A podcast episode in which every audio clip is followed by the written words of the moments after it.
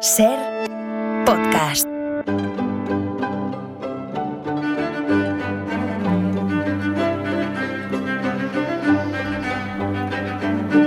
Hola Nieves, buenas tardes. Buenas tardes, Carlas, ¿cómo Hola. estás? ¿Allí en el Cabo de Gata celebraréis la noche de San Juan o qué?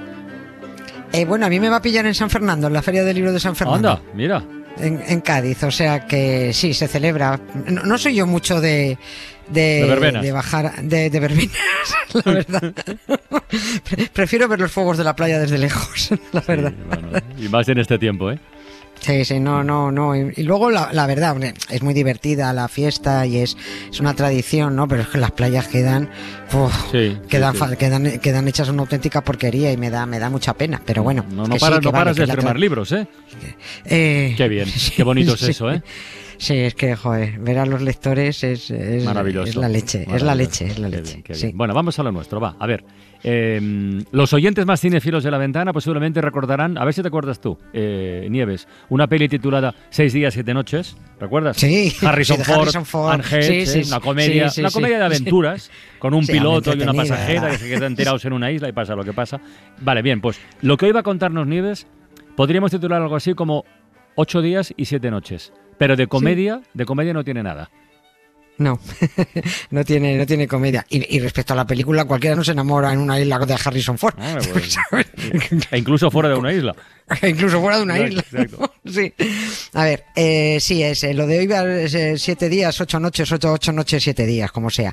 A estas alturas es verdad que ya nadie se, se molesta en blanquear la, la imagen de los caraduras de los duques de Windsor. Todo el mundo ya sabe de qué hablamos, ¿no? Ya no sirve decir eso de que el rey Eduardo VIII renunció al trono, Eduardo VIII de Inglaterra, eh, que renunció al trono por amor a la estadounidense Wallis Simpson, ¿no? Mm. No, ya casi todo el mundo ha visto The Crown, ¿no? Y saben de qué, qué pasó, ¿no? Los mínimamente informados saben que estos dos eran un par de nazis, que eran dos personajes de la ultraderecha extrema que solo dañaban a la monarquía británica, ¿no? Y que por eso Reino Unido y sobre todo el primer ministro Winston Churchill, ¿te acuerdas? El tataranieto Sí. del señor Marlborough. Sí, sí, el Marlborough, Marlborough, ya estoy perdido Marlborough, sí, sí, Marlborough, sí, sí. Bueno, pues eh, Churchill tenía que deshacerse de ellos como fuera, anulándoles cualquier representación oficial, porque es que les hundía el país, les hundía el prestigio y, y les hundía la monarquía, ¿no? Sí, igualito que aquí, que el primer ministro protege al delincuente Juan Carlos, no le vaya a faltar en un chuletón en, en San Xenxo, ¿no?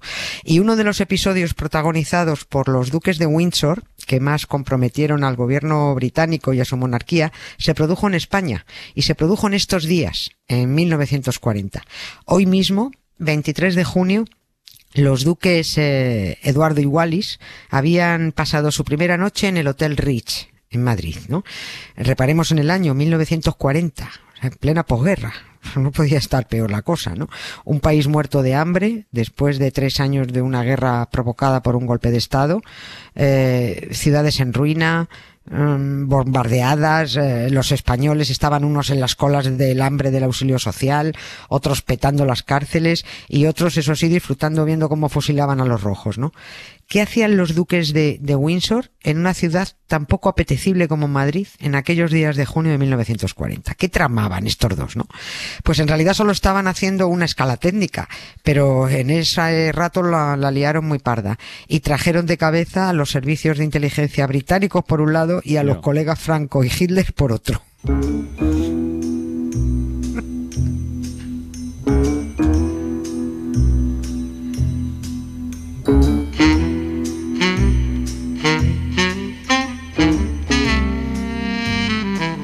Ver, vamos a hacer una cosa. Eh, estamos dando por hecho que, uh, seguro, ¿eh? que la mayoría de los oyentes saben de quién estamos hablando, pero por si acaso, repasemos un par de datos de los duques de Windsor. Va, venga. De, de- de estos dos, sí, venga. Eh, Eduardo fue el tipo que dimitió como rey de Inglaterra al año de ocupar el trono con el nombre de Eduardo VIII, ¿no? Porque este hombre quería casarse con una plebeya bastante nazi y muy cara dura, la tía, la verdad, que arruinaría la monarquía ah, británica, ¿no? Las plebeyas siempre acaban arruinando las monarquías y eso siempre es una buena noticia al fin y al cabo, ¿no? Eduardo no, no, no pudo casarse con Wallis Simpson para convertirla en reina de Inglaterra, que era lo que quería, pero acabaron siendo los bien pagados duques de Windsor, un título que fue creado expresamente para Ah. ellos y que ha, ha muerto, sí, eh, y ha O sea, muerto con ellos. No existía antes. No, no, no. Se le, le- claro, tenían que. Vale, vale. ¿cómo, iban a dejar, ¿Cómo iban a dejar al- a ese niño caprichoso sin un título y sin una paga, no? No era príncipe de Gales, luego se negó a ser rey, pues algo había que darle, ¿no? Aquello fue como decirles: os vais, os casáis y os largáis con viento fresco, no, no os queremos ver, ¿no? Aunque nos cueste el dinero. Eduardo y Wallis se pasearon por el siglo XX con ese halo de enamorados dispuestos a todo por defender su pasión, bla, bla, bla, bla. O sea, una edulcorada pose que ya no hay quien se trague, salvo los que leen el Ola, que tampoco ha cambiado de siglo. ¿no? Oye, y estos dos cuando llegaron a Madrid, eh, ¿cuánto tiempo llevaban casados entonces? Llevaban tres años, Tres años. llevaban ju- justo, justo tres años. Eduardo VIII dimite a finales del 36 Ujú. eh, y en junio del 37 ya se estaban casando. Estamos hablando de junio del 40, pues tres años, ¿no? A partir de ese momento, sus máximas preocupaciones, a partir de que se casaran, eh, lo único que les preocupaba era tener suficiente presupuesto personal para sus gastos a lo largo y ancho del mundo. Eran viajes en el Oriente Express, fiestas millonarias de acá para allá, eh, residencia en París, no- o en el castillo austriaco del barón Rothschild también, o sea, era eh, el, el lujo y despiporre y champán, ¿no? Eh, viviendo a costa de los presupuestos del Estado sin hacer nada salvo incordiar, porque incordiar no paraban de incordiar. Excelente nómina y nula responsabilidad, ¿no? Y aunque, aunque desaparecieron de Reino Unido, el primer ministro británico Churchill es que no les quitaba el ojo de Claro, encima, porque es que, es que sabía que, que se la podían liar en cuanto se descuidase. Eso sí, prefería tenerlos holgazaneando por ahí, jugando al gol, pendiente de la hora de la manicura, que molestando en Londres. Sobre todo, claro, porque empezó la Segunda Guerra Mundial y resultó que los duques de Windsor eran más amigos de Hitler, del enemigo de Gran Bretaña, que del rey de Gran Bretaña.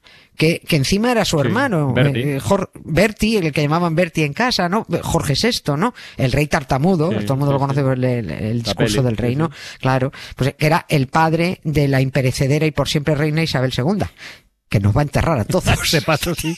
A este paso sí, ¿eh? Sí, sí. Qué barbaridad. Y precisa, sí, sí, es, es tremenda. Oye, nos alegramos, en larga Que sí, vida que la sí, reina. que sí, faltaría Eh, más. Por supuesto. Y precisamente la, la guerra en Europa fue lo que vino a perturbar la placentera vida que llevaban los duques de Windsor en Francia, ¿no? Hitler invadió el país y, hombre, la guerra es molesta. Molesta un poquito, ¿no? Tenían que reorganizar su agenda y ver hacia dónde encaminaban sus pasos. Cuando vengas a Madrid, chulona mía, voy a ser temperatriz de lavapiés y alfombrarte con claveles la gran de Jerez. Un agasajo postinero con la crema de la intelectualidad y la gracia de un piropo retrechero más castizo que la calle de Alcalá.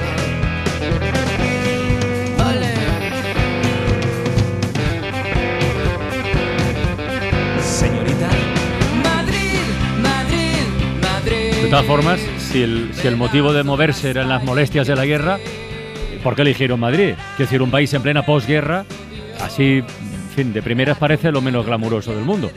Sí, no, ¿No? bueno, aquí no, no había Claro. ni po- poco lujo Claro. y poca diversión por estos lares, ¿no?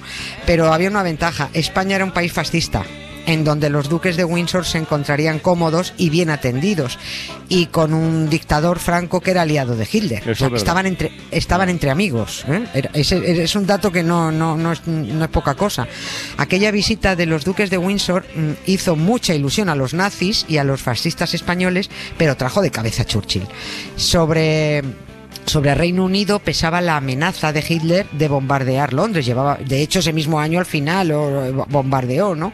No, o, o un año después, creo recordar, ¿no? Pero bueno, eh, estaba amenazando constantemente con, que iba a bombardear y el mismo imbécil que, eh, que había el hermano del rey, el mismo que había sido rey, estaba de compadreo en Madrid con las ultraderechas alemana y española. O sea, esto era de locos, ¿no?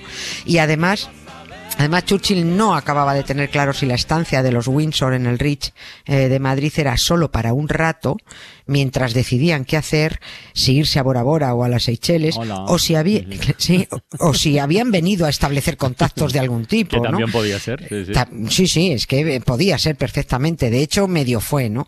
Era una visita de lo más inoportuna para Gran Bretaña, pero tremendamente útil para los nazis españoles y los alemanes. Y aquí comenzaron los tiras y aflojas entre las delegaciones diplomáticas británica y, es- y española. Los espías de los tres países o sea, no tenían suficientes orejas y ojos para dar abasto a lo que se estaba cociendo. O sea, cada vez que salían por la puerta del RIC con los tres perritos, la parejita, ahí había 50.000 espías detrás, ¿no? Churchill encargó al embajador británico en España que vigilara de cerca al duque. Franco envió al ministro de Exteriores al frente de una corte de aduladores para que sondeara las intenciones de Eduardo y Wallis. Y los alemanes no paraban de bailarles el agua por donde iban, pues para que el duque insistiera en su país eh, en la conveniencia de ponerse del lado de Hitler, como ya habían hecho España Claro, e Italia, claro. ¿no? O sea, qué estrés de verdad el de los pobres duques que no sabían a quién atender. Y al final estuvieron mucho tiempo en Madrid. Pues eso, ocho días. Ocho días y, Y siete, siete noches. noches. Ocho días y siete noches. Durante ese tiempo, el ministro español eh, sondeando, el embajador británico organizando cenas de gala eh, en el Rich con 300 invitados para disimular. Porque claro, aunque los, los británicos bien informados sentían un profundo desprecio por este parásito, al fin y al cabo era familia real. Y se, encontraban un poco Ujú. Oficialmente en la obligación de agasajarlo, ¿no? Eh, pero este tipo era, eh, el, el rey de Inglaterra era germanófilo, era antisemita, anticomunista, era un cara dura, era un vago, era el perfecto ultraderechista, lo tenía todo, ¿no? Al parecer, los alemanes estuvieron pergeñando durante esta estancia en Madrid una maniobra muy arriesgada que unos llaman Operación Willy y otros Operación David, porque igual que al otro lo llamaban Bertie, a este en casa lo llamaban eh, David, ¿no? Los nazis se plantearon retener e incluso secuestrar a los duques de Windsor para presionar a Gran Bretaña y que se pusiera del lado de Alemania. Un poco raro, ¿no? Sí, sí, era, era una mm, operación aparentemente absurda porque todo el mundo sabía que los nazis y los duques eran colegas. Y además, ¿con qué vas a amenazar a Gran Bretaña? ¿Con matarlos? Eh, Era absurdo, ¿no? Además, Churchill se lo hubiera tomado como un favor, ¿no? Y el propio rey de Gran Bretaña, Jorge VI, te dice, pero por favor, que se lo carguen de una vez, ¿no?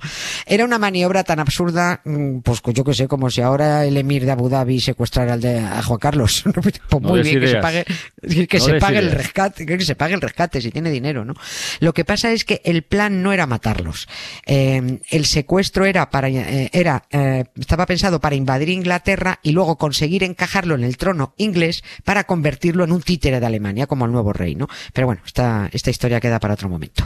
Escapamos juntos, ver el sol caer. Vamos pa la playa,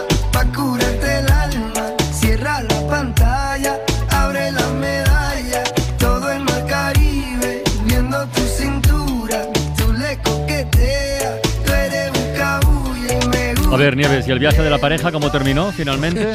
A ver. aquel, vaya viajes, aquel juego entre gatos y ratones acabó siendo muy estresante para los señores duques, ¿no? Nadie se salió con la suya en esto, pero aquella presión diplomática provocó que los duques, pues como digo, muy estresados, se largaran a Lisboa. Eh, Churchill al principio respiró, pero enseguida se percató de que eso fue como salir de Málaga para meterse en Mm. Malagón, porque es que eh, Lisboa era un nido de espías, ¿no? Y tras los duques se fueron nazis y se fueron los franquistas, porque seguían empeñados en lo suyo, ¿no? Al primer ministro británico ya no le quedó otra que nombrar al duque de Windsor gobernador de las Bahamas, que es la forma más fina de decir que le dio Claro. una patada en el culo y lo empadronó en el Caribe para que se dejara de incordiar, ¿no? A la pareja le sentó fatal, claro, aquel lugar infecto, lleno de negros pobres, qué horror, donde los mosquitos no pican, empujan, ¡buah! horrible, horrible.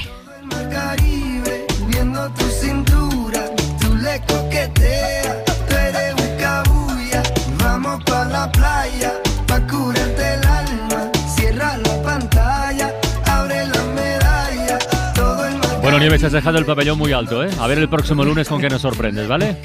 Vamos a intentarlo. Venga, un beso y que triunfes en San Fernando. Suscríbete Acontece que no es poco. Todos los episodios y contenidos adicionales en la app de Cadena Ser y en nuestros canales de Apple Podcast, Spotify, iBox, Google Podcast y YouTube. Escúchanos en directo en la Ser de lunes a jueves a las 7 de la tarde.